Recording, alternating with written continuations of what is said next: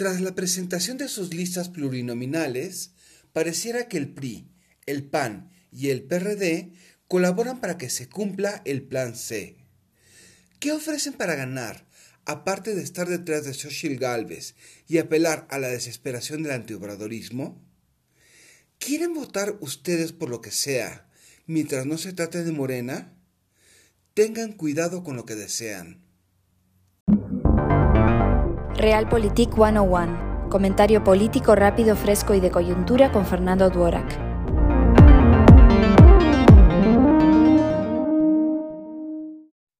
Tradicionalmente, se cree que la ciudadanía vota por dos razones, premiar o castigar.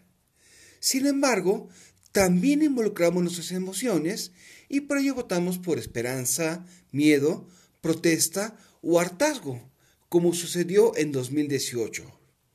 No solo eso, la oposición experimenta con una nueva modalidad, el voto por desesperación. Así, nos apremian a salvar la democracia sin autocrítica y a reconstruir cuanto había hace seis años. Pero en lugar de relanzar un proyecto que resulte por lo menos igual de atractivo al espectáculo del gobierno, los liderazgos políticos que fracasaron en el 2018 solo ofrecen pánico, nostalgia y resignación. Mientras tanto, sus comentaristas dicen que ni modo, con ellos nos la tenemos que jugar. Quizás Morena pierda muchos votos en 2024, pero eso no es sinónimo de que irán con una oposición que nada ha aprendido en ese sexenio. ¿Hay viejas figuras que se reciclan? Desde luego, pero la gente los asocia con los calificativos que les ha venido colgando el presidente. Además, los equilibrios de fuerzas, las condiciones de gobernabilidad y las emociones son distintas a las de antaño. No hay elementos para creer que harán otra cosa aparte de beneficiarse de los pocos espacios políticos que les van quedando a los partidos tradicionales. ¿Qué hacer? Piensen estratégicamente. ¿Qué tan buenas son las candidaturas en sus distritos, municipios y estados de todos los partidos?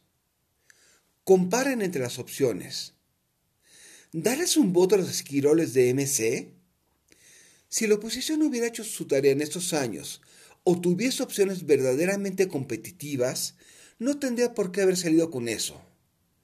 Una vez que hayan elegido la candidatura de territorio, revisen con lupa las listas de partido y opten por, ahí sí, la menos mala. Recuerden, también se puede aplicar un voto de castigo a una oposición que perdió un sexenio para reinventarse y solo apela a la desesperación. Soy Fernando Duarac y esto es Realpolitik 101. Hasta la próxima. Sigue a Fernando Duarac en Twitter y en Facebook. Visita fernandoduerac.com para más información y análisis político.